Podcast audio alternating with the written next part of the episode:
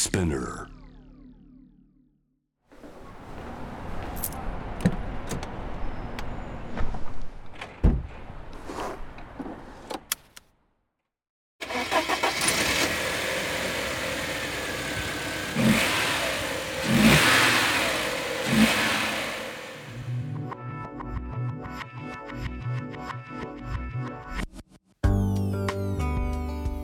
生の中で絶対に叶えたい夢のリスト。Bucket List.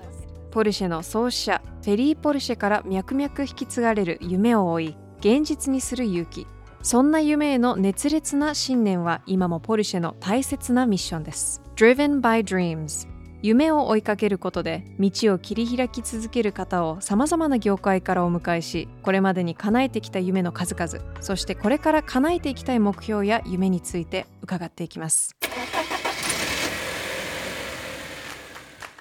Bucket List Driven by Dreams Powered by Porsche.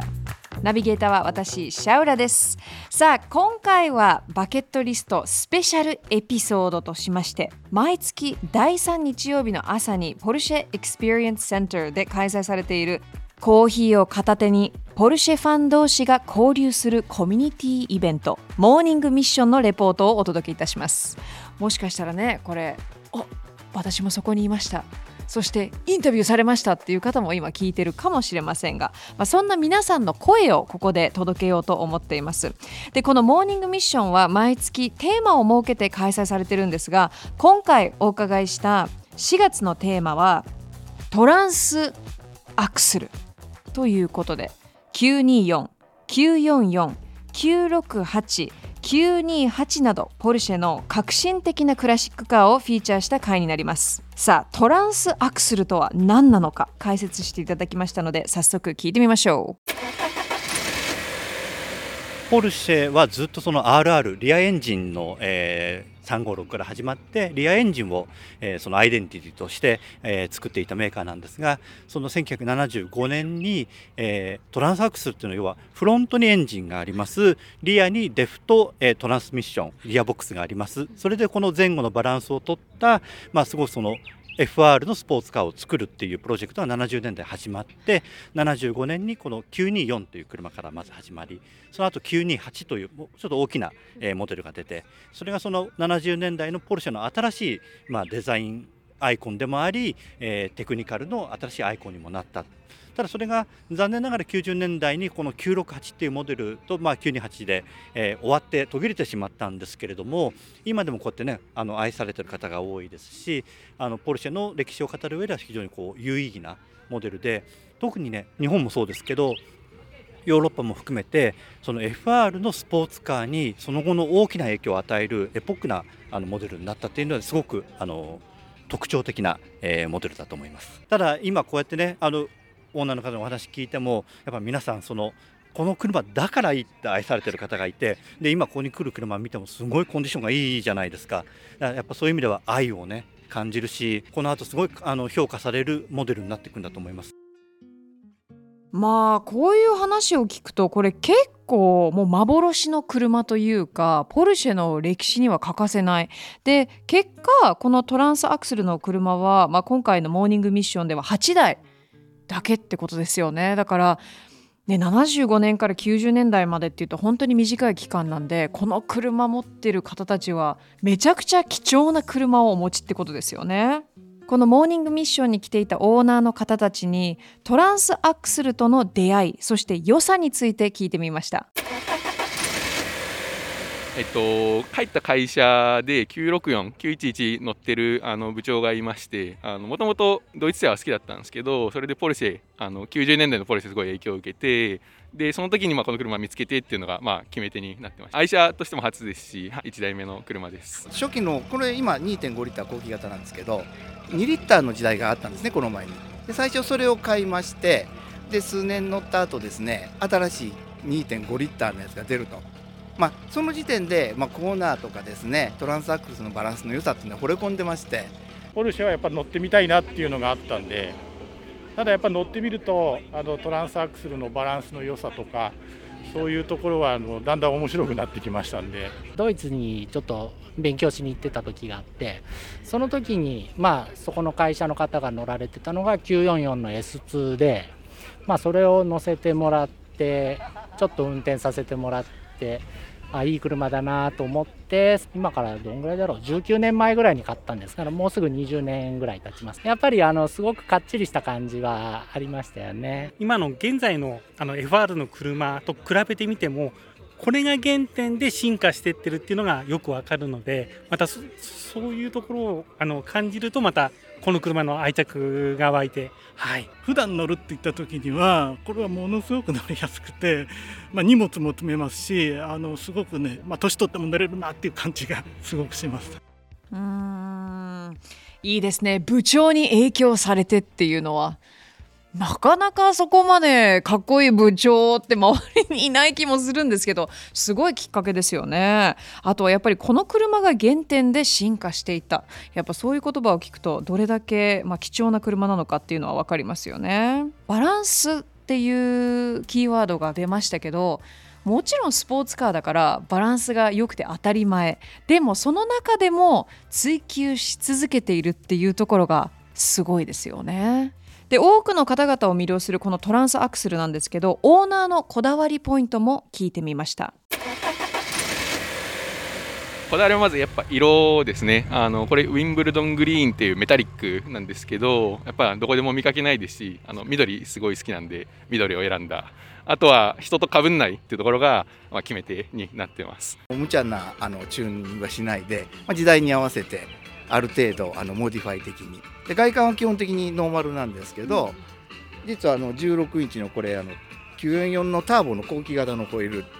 16インチに変えてます。当時では珍しく右ハンドルということとあとクラブスポーツというあのパッケージが当時ございまして、まあ、それがついてる車、まあ、ちょっと珍しい車でそれをちょっと長くあの持っていることができたもので、えー、クラブスポーツパッケージというのがあの、えー、ブレーキキャリパーこれ928のブレーキキャリパーがついて大きいブレーキキャリパーがついてます。それとあと,、えーと LSD というあのえーと、あのリアのあの部品あのパーツがついてましてあのよりあのスポーティーに走るための部品がついていると。あとスペシャルシャーシって呼ばれていまして要はそのスポーツ仕様に、まあ、車ができているということで、はい、モディファイとかやるんじゃなくてこのままちゃんと乗り続けられる姿っていうのにしていきたいと思ってます。ストックの状態でこれ確か1992年か3年かなんかのなんかベストハンドリングカーと言われてた車なんでだから基本やっぱり改造しないで乗りたいと思ってます。ねえウィンブルトングリーンこれ今私の手元に写真があるんですけど確かに彼の言う通りでなかなか見ない何て言うんだろう結構ダークなターコイズみたいな色ですよね。でもやっぱりこう聞いてるとこう人と被らないとかね。だからこうオリジナリティを求めている方も多いんだなっていうのはすごく感じますよね。違うもの。みんなとは違うものが欲しいかぶりたくないこのこだわりはやっぱりポルシェならではっていうのはありますよね。やっぱりでもあのこう皆さんのコメントを聞いていると私もラジオの仕事長いんで笑顔で話してるっていうのが聞こえるんですよ。やっぱ人って笑顔で喋ってる時と笑顔じゃない時の声って全然違くてこうみんながこう自分の自慢の車をねウィンブルトングリーンって言ってる時の笑顔がもうね聞いてて浮かぶっていうのはいいね。楽しんでますね。さあオーナーの方々が感じるポルシェの魅力は何なのかお伺いしました。あのポルシェっていうのはやっぱ憧れの車でもありましたしでレースも好きだったのであの70年代とかあの辺の頃からですねずっと見てたところもありまして。やっぱりポルシェ930であったり当時の924928やっぱああいうのはかっこいいなってすごく子供の頃から思ってましたね。はい、ポルシェは50年乗ってんだけどこの車は40年。やはりもう全然車自体のまず構成が全然高いのとあとまあある程度パワーがあるのとあとその壊れないそれとステータスがある。ポルシェに乗るために働いてます。あのこの車1回足回りあのサスペンションオーバーホールしてるんですけどパーツがトータルで1か月以内にドイツから運ばれてきてるんでポルシェはむしろ国産の維持するよりは全然楽です。で普通にポルシェセンター持ってって、まあ、あの古くからこれを知ってるメカニックがいる方ところに持ってってるんですけど何の問題もなく普通に乗れます。あの怖がらずに遠くに出れますから。自分このファッションじゃなくて自分のスタイルなんでもう自分の生きてきた歴史にもなるんで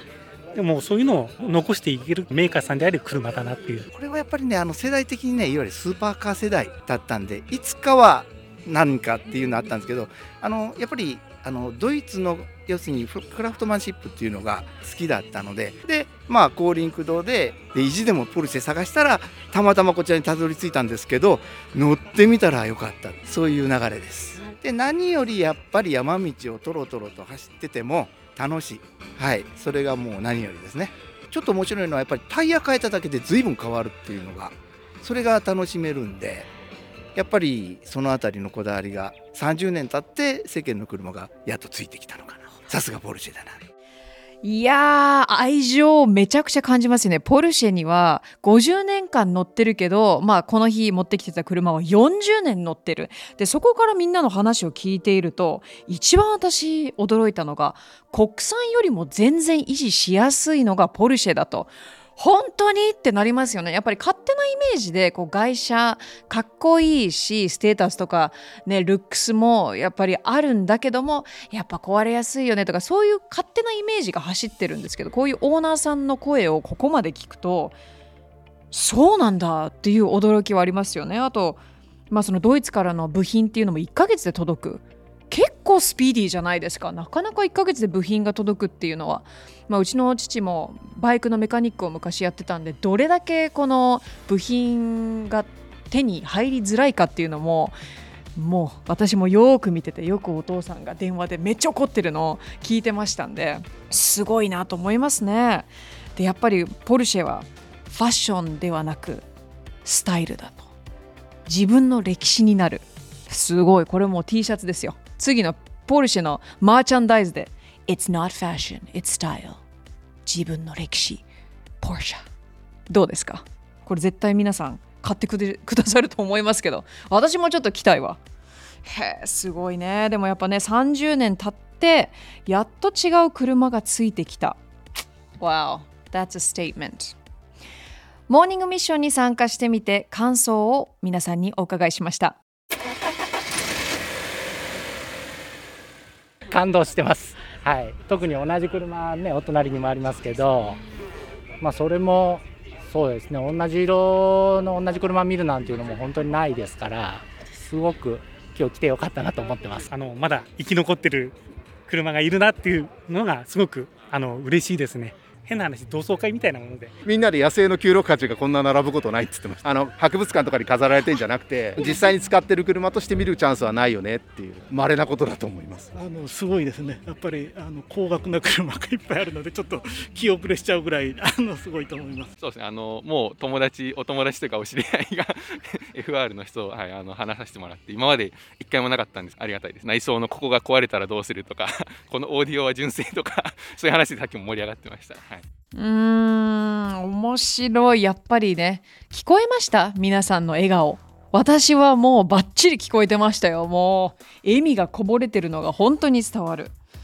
そうね、まあ、結果、まあ、今回は100台近くのポルシェが集まったっていうことなんですけど野生のポルシェって私初めて聞きましたね。やっぱりみんな表現力ありますね。素晴らしい。だからなんかあの多分もちろんオーナーさんは行って自分の車を見せて違う人の車を見るっていうのは楽しいと思うんですけど、まあ、ももちろんねこのポルシェエクスペリエンスセンターでは、まあ、誰でも足を運ぶことができるので車好きちょっと気になるなどんな人が集まってるんだろうどんな珍しい車があるんだろうっていった方はこれぜひ行った方がいいですよね。私も一度行きましたけど本当に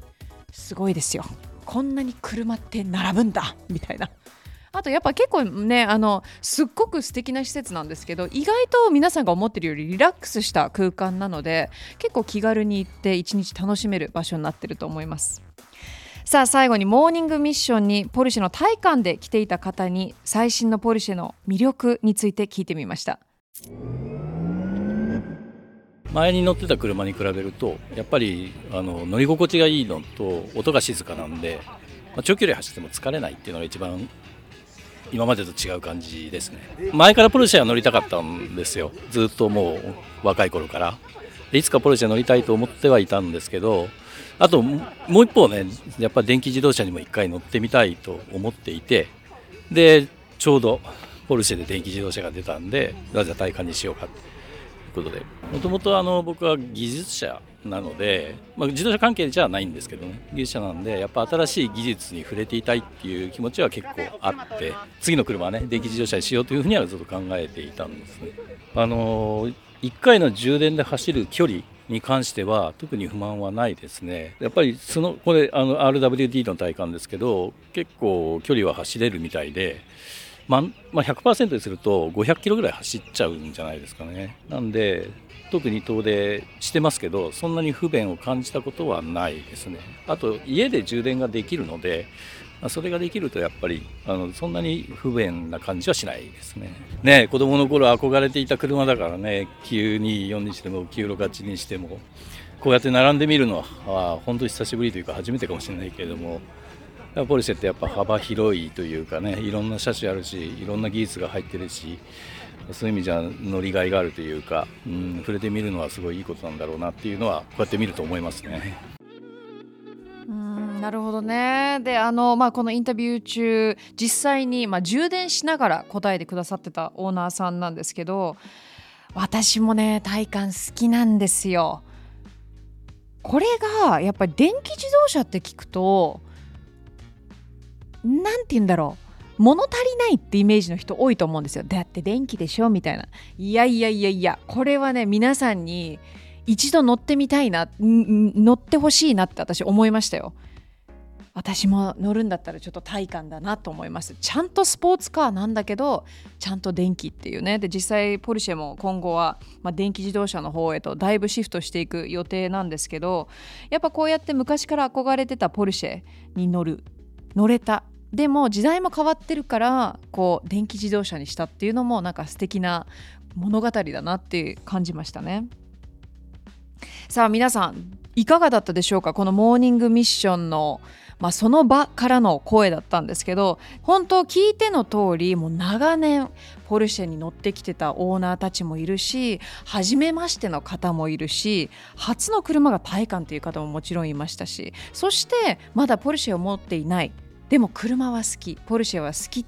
ていうことで足を運んでる方たちもたくさん来てるんですよね。さあこのモーニングミッション毎月第3日曜日の朝にポルシェエクスペリエンスセンターで開催されています。なのでこれ皆さんカレンダーをチェックしてあいつなのかってこれマーキングしといてください。で次回のテーマは GT モデルになってるんですよね。だからこれ毎回やっぱテーマがあると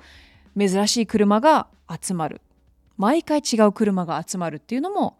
楽しみの一つですよねなのでぜひ興味のある方は参加してください